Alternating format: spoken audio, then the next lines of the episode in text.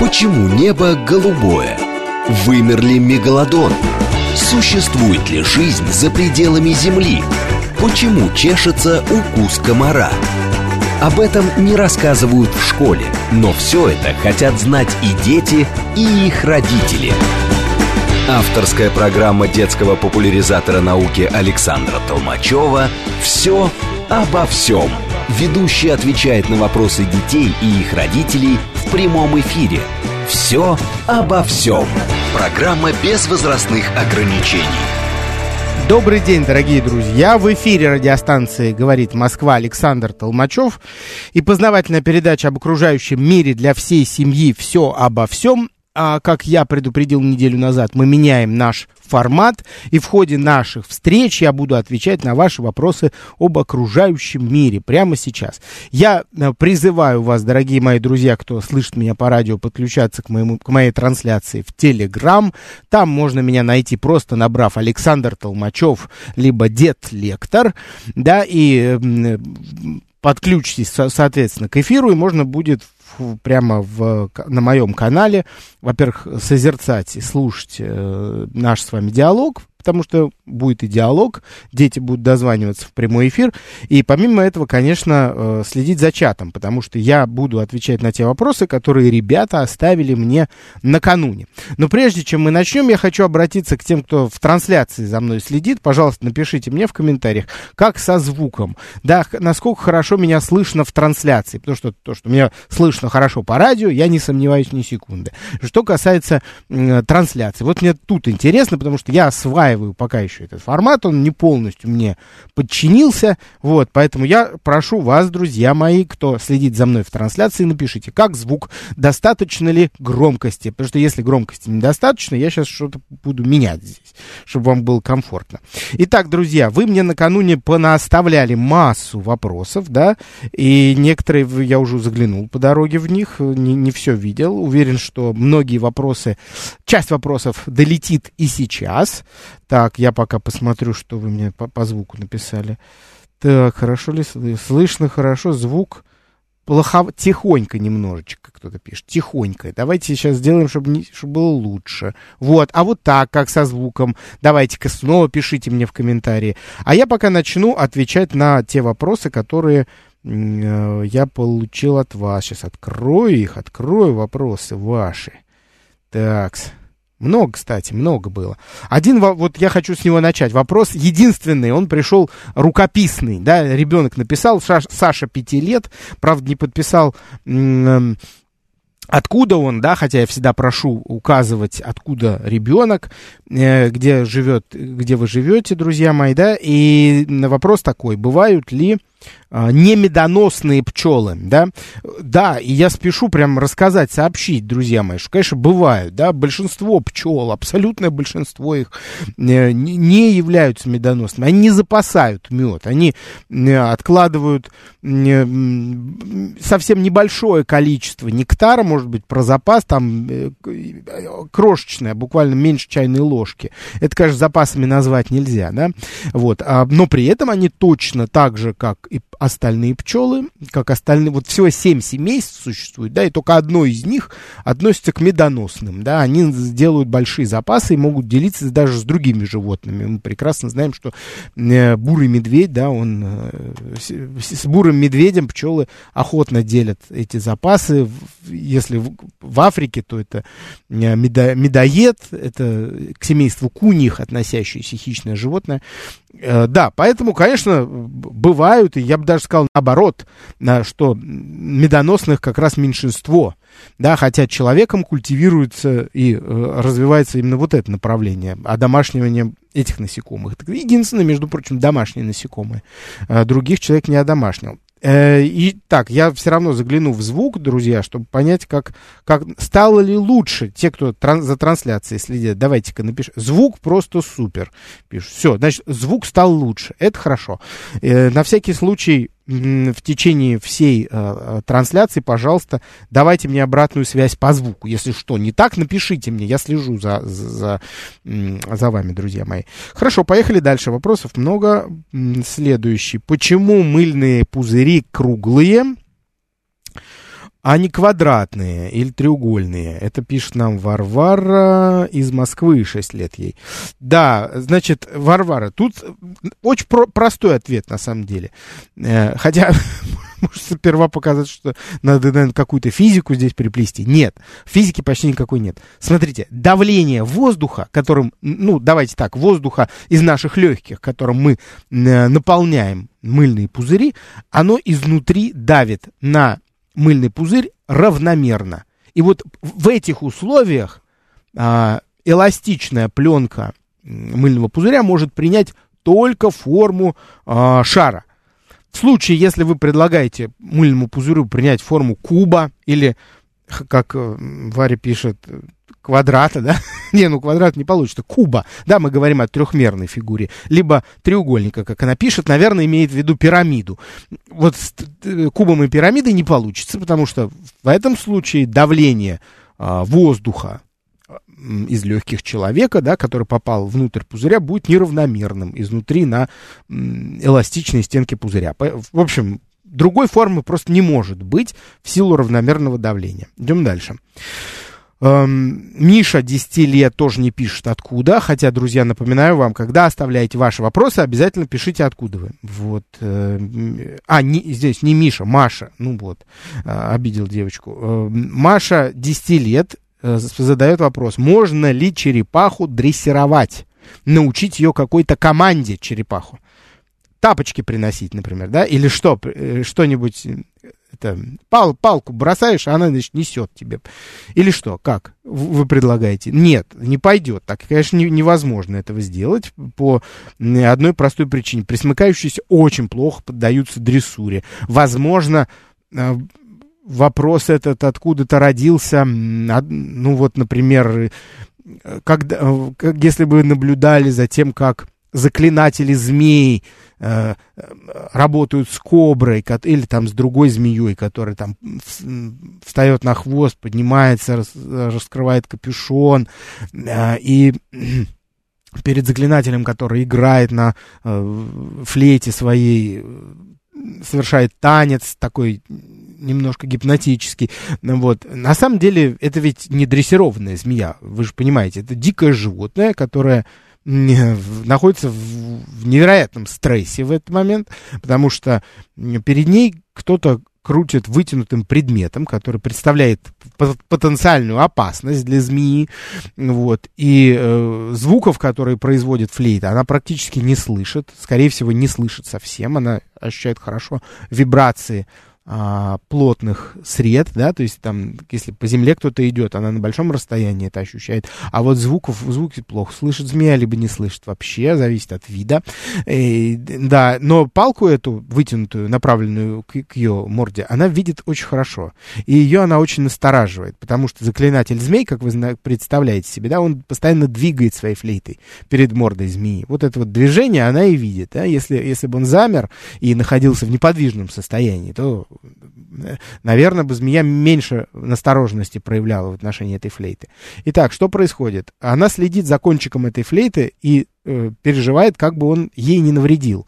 И она совершает похожие движения, вот эти вот плавные танцующие движения направо-налево, раскрывает свой капюшон, предупреждая возможное, э, пытаясь предупредить или там э, устрашить возможного противника, который уже рядом совсем. Ну и, конечно, в этот момент, это момент стресса для змеи, да, она очень тревож, встревожена.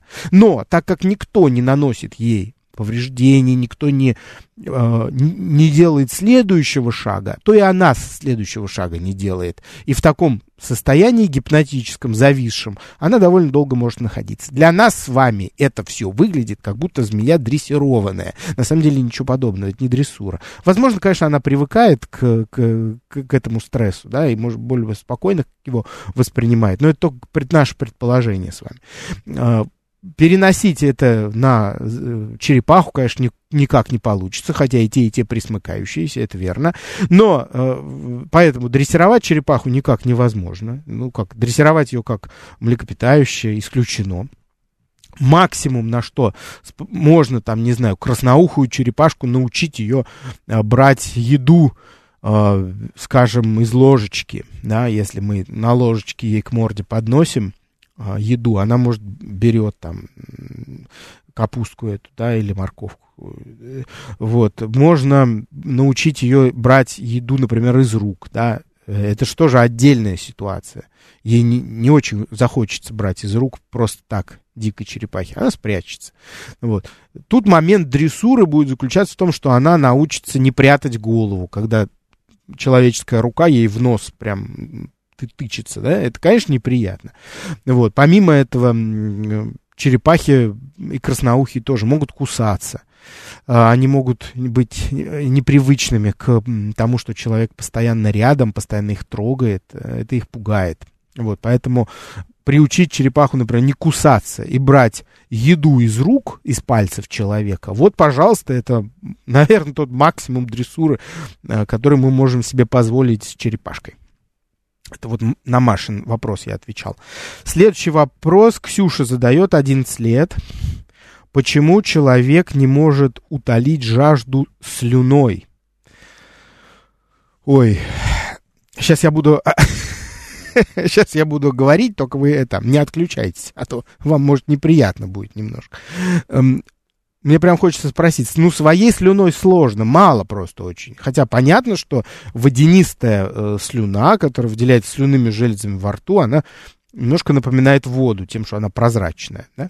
Но если мы внимательно к ее консистенции так присмотримся, вы обратите внимание, что она довольно скользкая это, это за счет того, что она содержит много белков и э, минеральных веществ. Конечно, не, сто, не столько минеральных веществ, сколько, например, ну, не знаю, там, в соленой воде, в минералке. Вот, но, тем не менее, они есть там.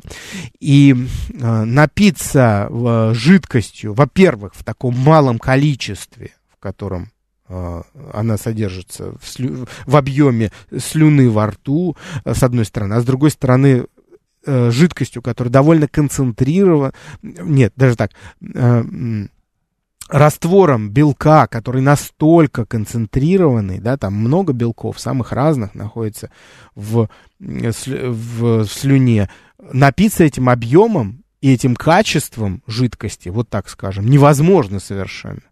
Я не хочу себе воображать, что можно взять там, собрать слюну из нескольких людей и попробовать ее выпить. Ну, нет, давайте не будем фантазировать на эту тему. Тоже я очень сомневаюсь, что это будет эффективное, эффективный способ э, утолить жажду. Вот, поэтому, конечно, для утоления жажды больше всего подходит пресная вода. Вода, которая содержит соли в, концентри... в высокой концентрации, например, морская вода, она очень плохо утоляет жажду. Считается, что она вообще не утоляет. На самом деле, все-таки можно как-то ей утолить жажду. Плохо очень. А вот э, даже э, на, в некоторых ситуациях, да, если длительный период человек употребляет морскую воду, например, как жертвы кораблекрушений, вынуждены смачивать рот постоянно соленой водой, у них на, напротив наблюдается э, ситуация обезвоживания, то есть потери воды. Дальше идем. Так, вопрос от, не вижу кого, сейчас посмотрю. От Светлан. О, у нас взрослая девочка, 35 лет, спрашивает. Правда ли, что размер глазного яблока не меняется у человека с возрастом из города Севастополя, по-моему, да? Или Симферополя. Так, сейчас я потерял просто вопрос уже. Сейчас, друзья мои, минутку. Сейчас. Да, из Севастополя спрашивают. Так, давайте, сейчас мы ответим Светлане. Девочка, 35 лет. Так, нет, ну, конечно, друзья мои, ну откуда эта вот версия, что грудной ребенок новорожденный рождается с определенным размером глаз, у взрослого, конечно, больше глаза, ну хотя бы просто исходя из этого. Глаз растет у человека и растет долго, растет почти столько же, сколько растет сам человек, ну вот в, рост его увеличивается. Мы с вами растем но где-то до 24 лет, да, по-моему.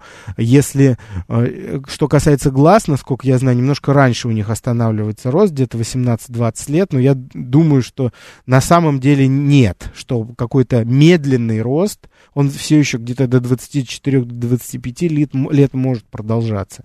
Вот. И когда глаз растет неравномерно, может, вы слышали об этом, например, его продольный размер увеличивается быстрее, чем поперечный, за, за счет этого э, происходит, э, начинает, развивается такое состояние, как близорукость, да, когда глаз становится вытянутым, как бинокль. Ну, как труба бинокля. Конечно, условно это не так выглядит. Он просто чуть-чуть, э, его продольный размер больше, чем поперечный и вертикальный. Так, друзья, давайте дальше пойдем. А, пропустил я один вопрос. Так, хорошо. Из какого растения делают лакрицу, спрашивает Варвара из Екатеринбурга. Варвара из растения, которое называется лакрица или еще солодка. Это такое травянистое трава такой, такая низкая, очень невзрачненькая.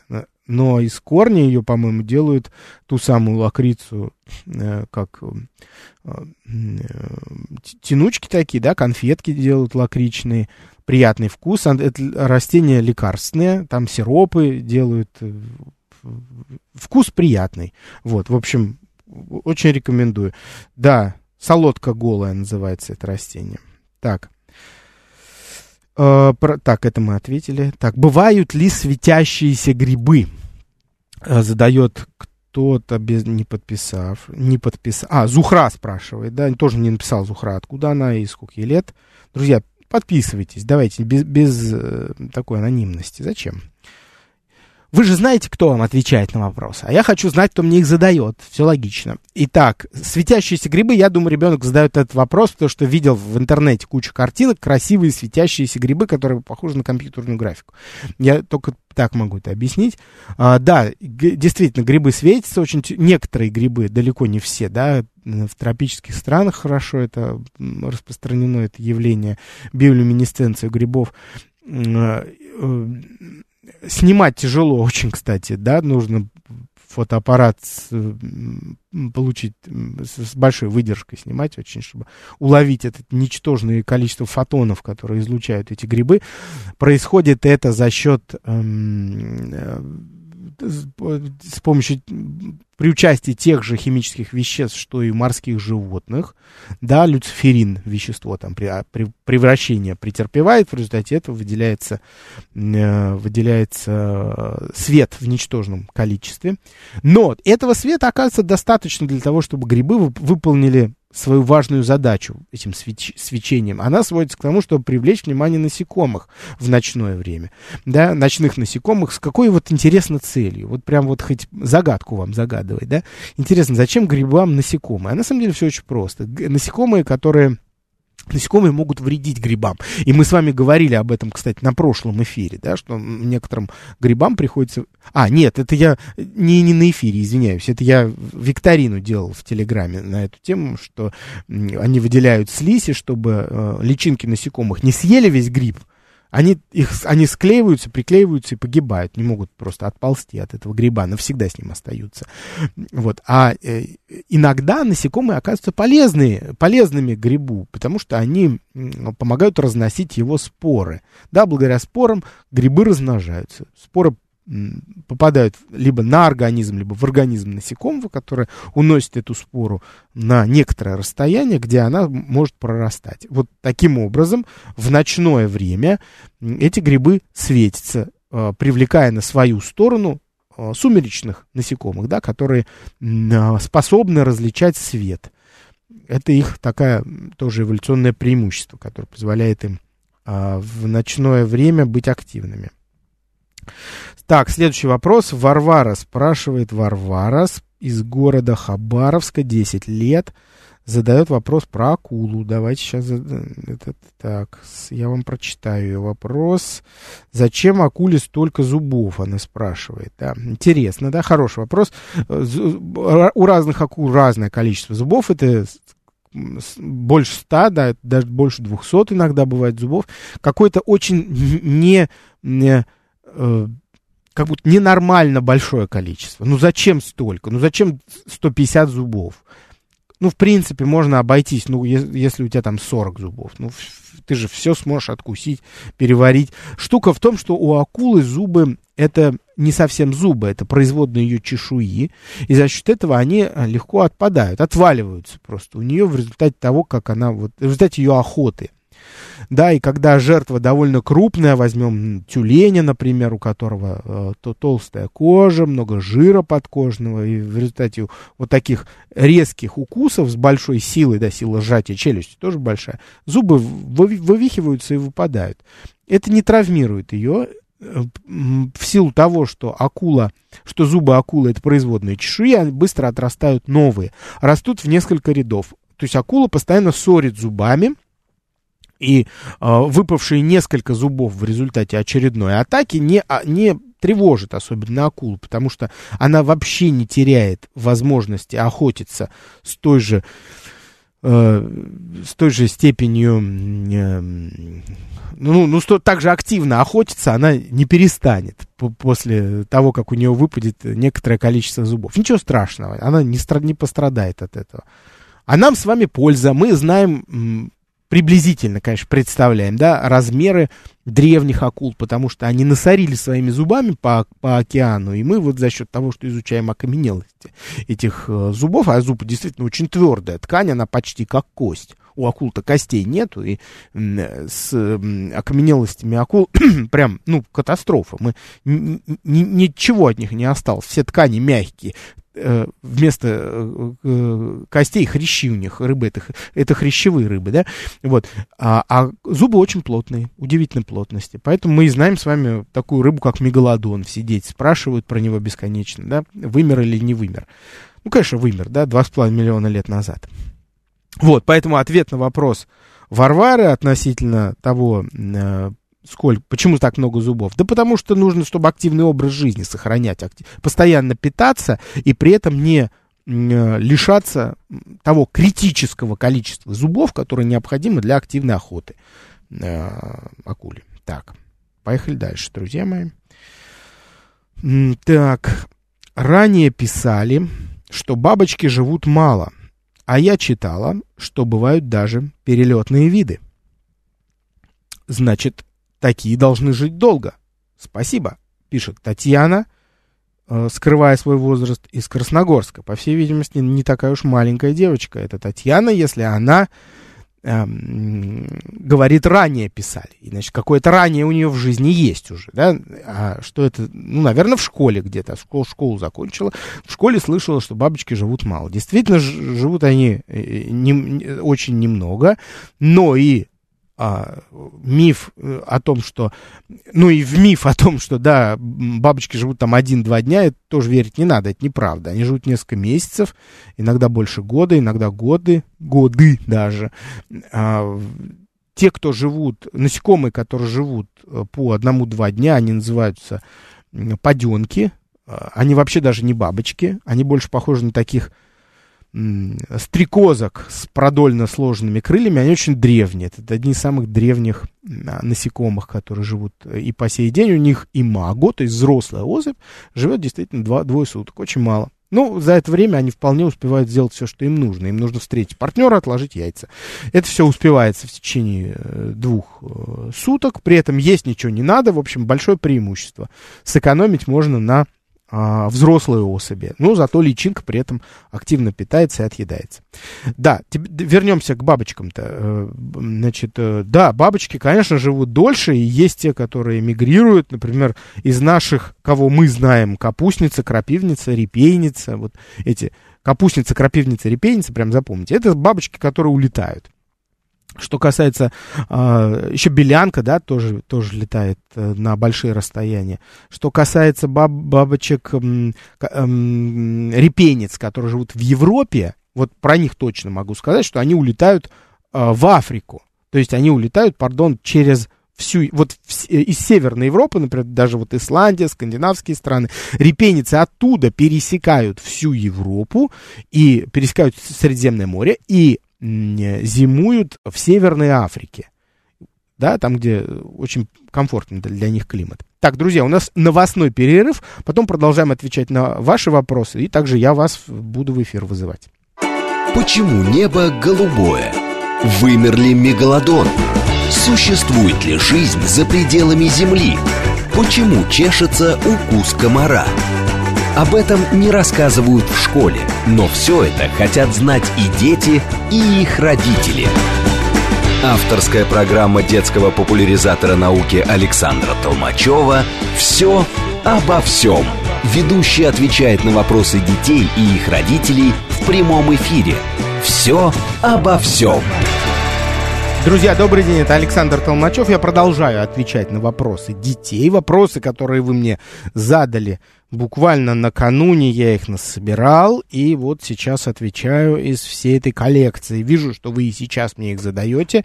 Э, вот я постараюсь до них добраться сегодня. У нас с вами еще одна получасовка впереди, и в ходе нее я также планирую пригласить ребят сюда ко мне в студию, по телефону, разумеется, вот, э, и, ну, давайте сейчас немножко поотвечаю, а после чего э, напомню вам номер телефона в студии, а может и сейчас напомню. Давайте сейчас напомню. А, так, а где он у нас? А он вот он у нас. Так, 8495-7373-948. А, в, в моем предпоследнем сообщении в моем телеграм-канале вы можете увидеть этот телефон еще раз, чтобы, если вы его не, не успели расслышать. 8495-7373-948. Я буду принимать звонки через некоторое время. Сейчас у нас вернется э, звукорежиссер. Да, я пока м, поотвечаю на еще вопросы ваши. Так, вот, Семен спрашивает из Оренбурга. Спрашивает вопрос, задает вопрос-то сложный, сложный, из-за чего кашалотов выносит на берег. Ну, наверное, э, Семен имеет 11 лет Оренбург, да, если я не забыл сказать, э, имеет в виду, почему они выбрасываются на берег. Потому что если их выносят на берег, то это, скорее всего, уже мертвые животные, которые погибли в океане по какой-то причине, либо от болезни, либо от нападения там, хищников, например, э, акул, э, либо, э, либо, ну, либо от старости умерло животное, да? Ну, скорее всего. Но если Семен имеет в виду, почему они выбрасываются на берег, то тут на этот вопрос толком мы не можем по-прежнему ответить, почему крупные китообразные, да и не только крупные, помельче тоже, иногда, часто даже э, коллективно, то есть вместе, совершают такой акт самоубийства, выбрасываясь на берег и погибая на берегу через некоторое время. Погибают на берегу они от не от того, что они а, э, задыхаются, как некоторые считают, а из-за того, что под тяжестью собственного веса они сами себя травмируют, да, внутренние органы перестают работать, довольно быстро отказывают в течение нескольких суток, и так как кашелота просто невозможно из-за колоссальной массы в десятки тонн нередко, если это большое крупное животное, если это самец, а, затащить обратно в воду, животное просто умрет через э, пару суток именно от, внутр... от отказа внутренних органов. Из-за чего это происходит? Мы толком не знаем. Есть гипотезы относительно э, причин. Они указывают на... Ну, первое, об этом все говорят, что прибор, гидроакустические приборы военных, насколько я знаю, кораблей, э, э, они могут э, пугать животных, в результате чего животные ведут себя странно, теряются в океане, теряют направление, и в результате этого, видимо, находясь в каком-то аффективном, что ли, состоянии выбрасываются. Это определенно аффект, какое-то внезапное состояние эмоциональное, которое охватывает этих животных, в результате чего они а, кончают жизнь самоубийством. Но, э, Сеня, вопрос э, очень тяжелый, я вот тебе точно не могу ответить на него, поэтому я говорю, я не знаю. И я не уверен, что кто-то точно тебе скажет. И вот все эти истории с гидроакустикой, это гипотезы. Вопрос от Жени тоже неизвестно откуда, Женя, она или он, задает вопрос, а как устроена пищеварительная система червяка? Видимо, взяли учебник биологии по содержанию. Давайте вот это ему, вот это его спросим, как у червя устроено. Имеется в виду, наверное, конечно, дождевой червь, я так себе предполагаю. Потому что когда мы говорим червяк, мы, как правило, имеем в виду дождевого червя. Э, очень просто устроена пищеварительная система. По сути, это трубка, э, которая э, которая подвижная, эластичная и состоит из мышечных волокон. У него вот в самом начале этой пищеварительной трубки, вот самый первый ее кусочек мы можем назвать пищеводом, да, он просто проводит пищу дальше. Дальше имеется некое расширение, оно называется зоб, да, там накапливается пища. Следующее, дальше идет еще одно расширение, оно носит название желудка, довольно дли, долгое, оно длинное, да, длинное расширение. После этого начинается кишечник, а, передний и задний в дальнейшем, который заканчивается выходным отверстием, через которое все, что съел а, дождевой червь своим головным концом выходит сзади. Да? А, что там по этой трубке проходит? Почему она мышечная? По ней проходит, как правило, во-первых, собственно, почва, которой он питается. На самом деле он не почвой питается, почву он поглощает, но так как в почве содержится много органических веществ, на то она и почва. Это важное ее определение, что в состав почвы всегда входит много органики. За счет этого, кстати говоря, она имеет темный оттенок, черный, да, черный или коричневый. А, и вот ее он пропускает через себя, органику он э, всасывает э, с помощью пищеварительной системы, в кишечнике она всасывается, вот, а э, грунт, ну, там, песчинки, давайте так назовем, они выходят сзади, да, и все. Э, помимо органики туда он может, значит, э, он может заглатывать остатки, помимо органики в почве, да, я имею в виду, могут, может поглощать гнилые листья, э, которые там за прошлого, с прошлого, позапрошлого года лежат, уже в труху истлевшие, они очень мягкие, и он их легко заглатывает. Ну вот, такая пищеварительная система, Жень, у червя дождевого. Так, давайте звонки устроим. Так, друзья мои, итак, я не знаю, мне, наверное, звукорежиссер нужен, а он ушел у нас. Так, 8495-7373-948. Да, э, давайте э, вопрос, который я вам задам, сейчас будет такой. Я буду спрашивать вас про морских черепах. И вопрос будет о том, почему они откладывают яйца на суше. Вот. Э, давайте, можно набирать нам сюда в студию, и я все-таки должен буду дождаться звукорежиссера, друзья. Я не могу сам принять звонок, мне нужна помощь. Так, а я пока буду отвечать. А вы э, протестируйте номер телефона 8495-7373-948. Так, поехали дальше. Вопросов-то много еще. При каких температурах может выжить тихоходка, спрашивает Тая 10 лет. При этом Тая, я э, раскрою этот э, секрет, что Тая пишет тихоходку с двумя ошибками. Тихоходка через букву Т и А. Значит, э, но ответ будет тем не менее, да, неважно, не важно, ребенок научится писать правильно, это не проблема, я считаю. Э, хотя в 10 лет, в принципе, надо бы знать. Ну ладно, а, и, э, действительно, тихоходки относятся к животным, которые способны выживать в экстремальных температурах, да, то есть когда другие э, погибают. При отрицательных температурах почти минус 200, считается, она может некоторое время жить, да, и каким образом мы это узнали, в жидкий азот клали тихоходку, она замирала, и в течение э, почти двух лет там находилась, а потом ее доставали оттуда, и она оживала. Вот. Не в, азо, в жидком кислороде, прошу прощения, друзья.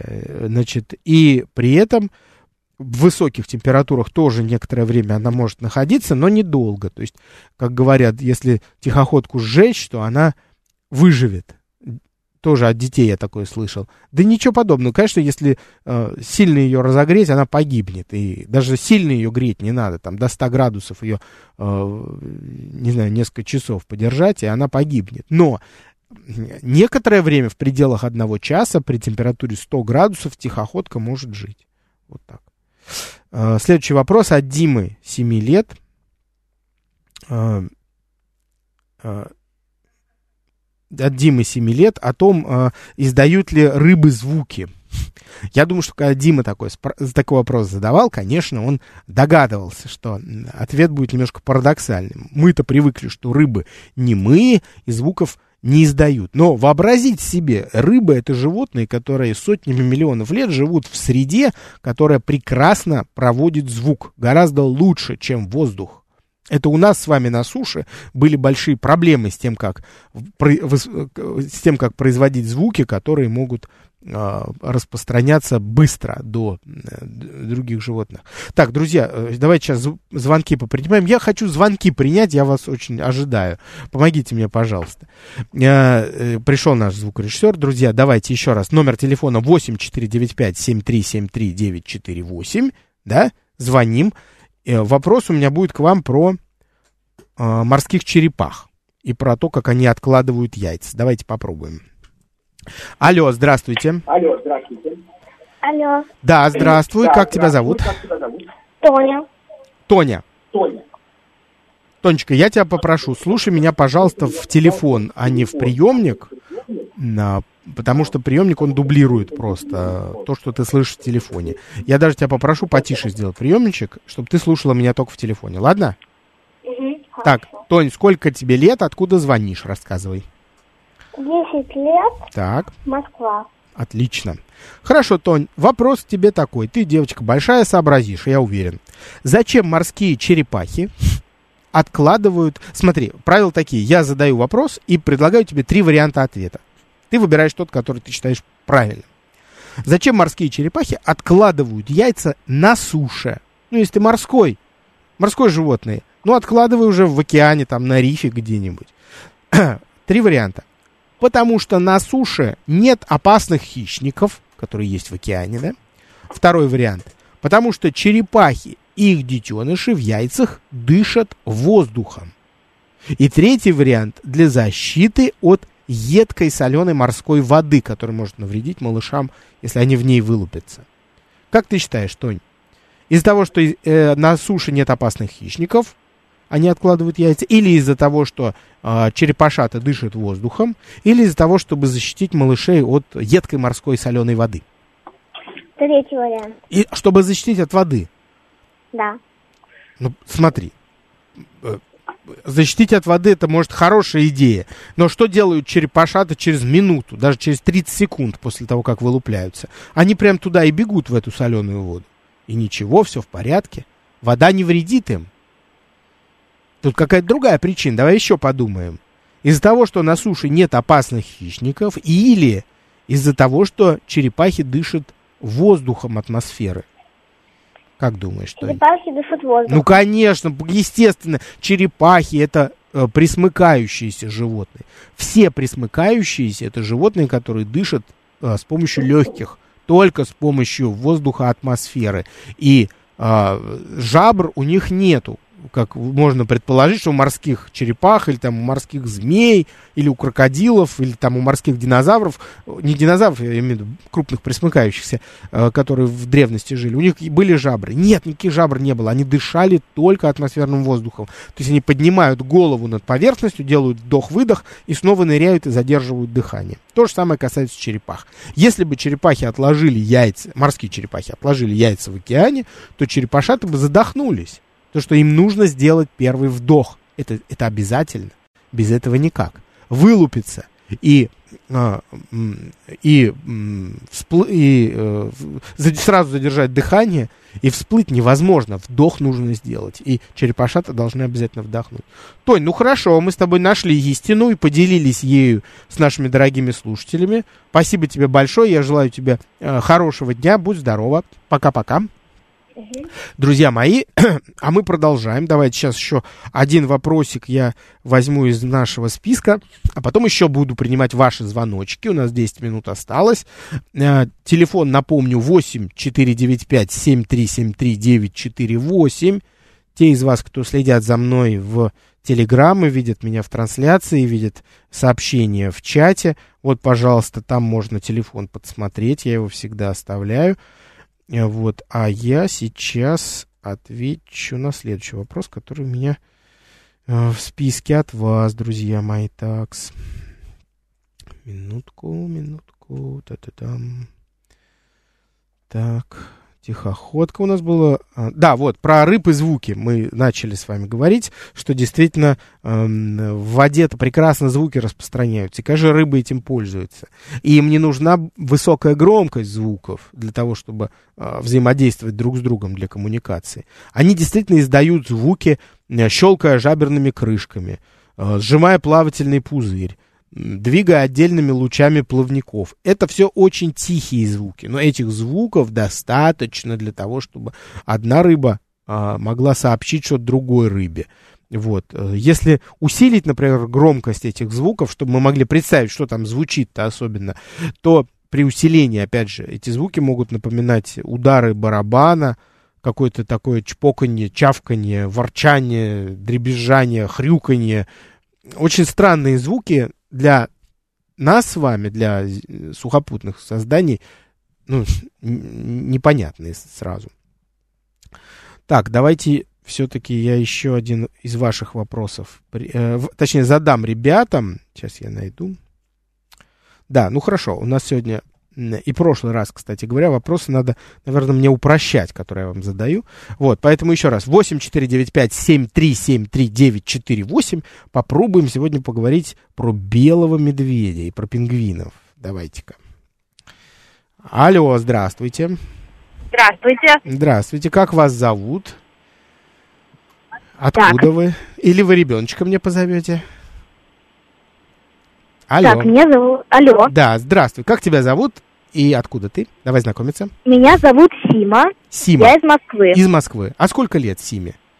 Мне 11 лет. Прекрасный возраст, Сима. Так, и я думаю, что тебе будет совсем несложно ответить на вопрос про белого медведя и пингвина. Вот я, пи- пингвинов, да, во множественном числе. Вопрос такой. Я задаю вопрос, как обычно, и три варианта тебе предлагаю. Почему пингвины не боятся белых медведей? Первый вариант. Потому что пингвины всегда плавают быстрее белых медведей. Второе. Потому что мясо пингвинов ядовито для э, медведей. И медведи просто к ним не подходят.